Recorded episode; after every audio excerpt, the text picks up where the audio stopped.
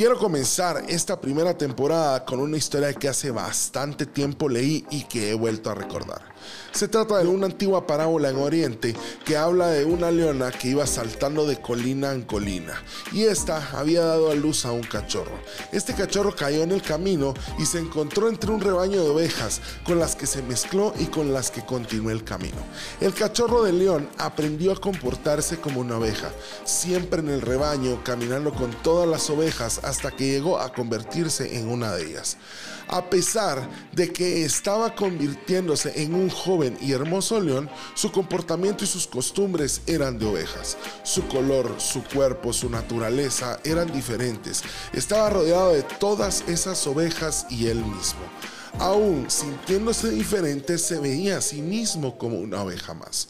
Un día llegó un león viejo por el camino y vio al joven león y se quedó sorprendido por la escena. Nunca en su vida había visto una cosa igual, que un león estuviera en medio de un rebaño de ovejas y ninguna oveja estuviera asustada. Además, el león pasteaba cómodamente junto a ellas. El viejo león se acercó al joven león y este pensó que iba a atraparlo. El joven león lloraba y gritaba diciendo, apiádate de mí. Soy solo una oveja. El viejo león atónito le dijo, vente conmigo al estanque.